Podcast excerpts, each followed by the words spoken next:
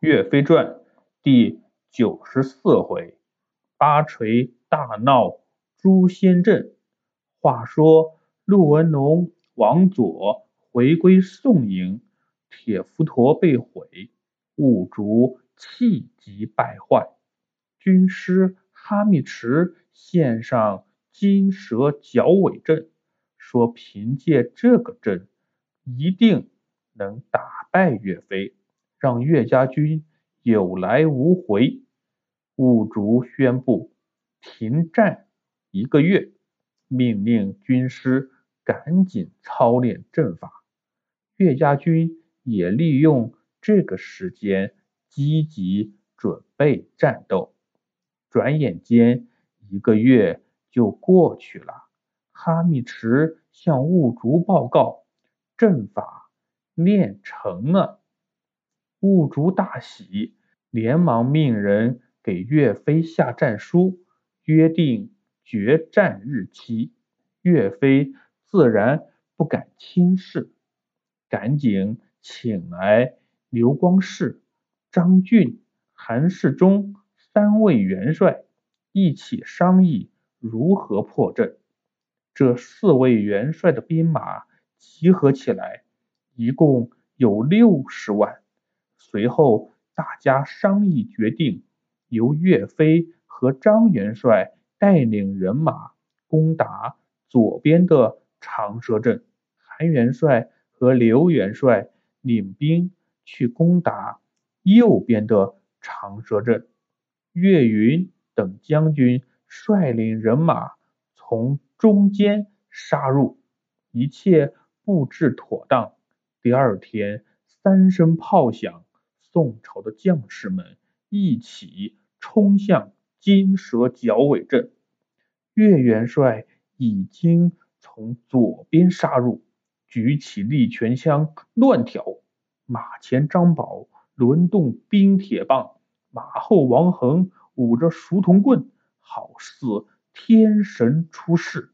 后面刘高、张显、吉清等众位英雄一起。杀入阵来，右边韩元帅手舞长枪，左边大公子，右边二公子，后面苏胜、苏德众位将军一起杀入，中间岳云、严成方、何元庆、张宪、陆文龙、于化龙等各位将军也冲进阵来，金兵阵营上方彩旗。不停的舞动，金兵四面八方团团的围了过来。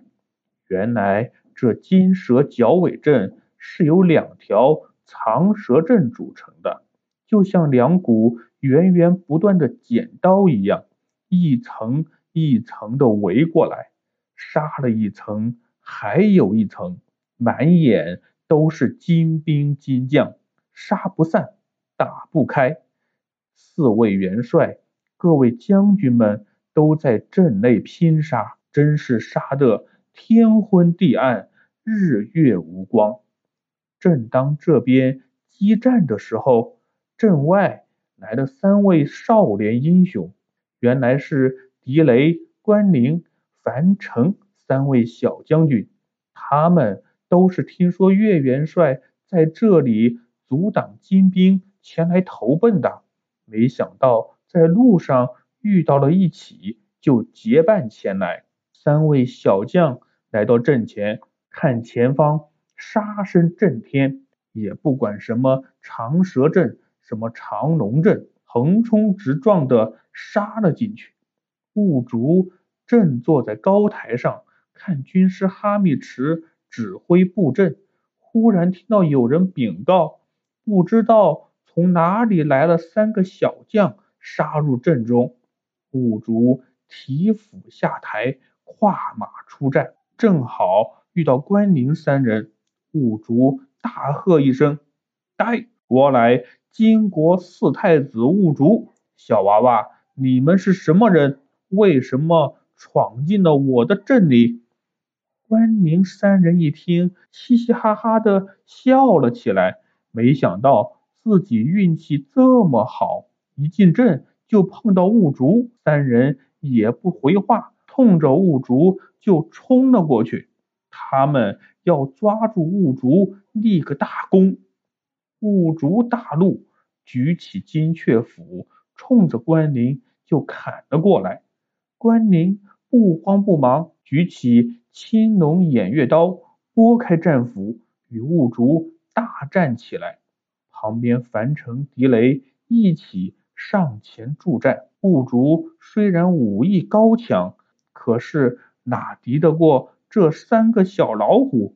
只被杀得手臂发麻。汗流浃背，调转马头就逃跑了。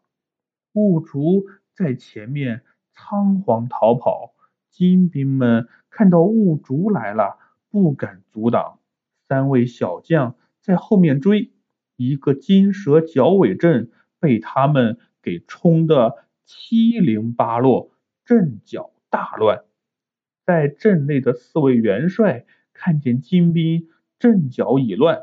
指挥士兵四处追杀，岳家军们已经会合。三位小将这时也看到了岳飞，说明了来意。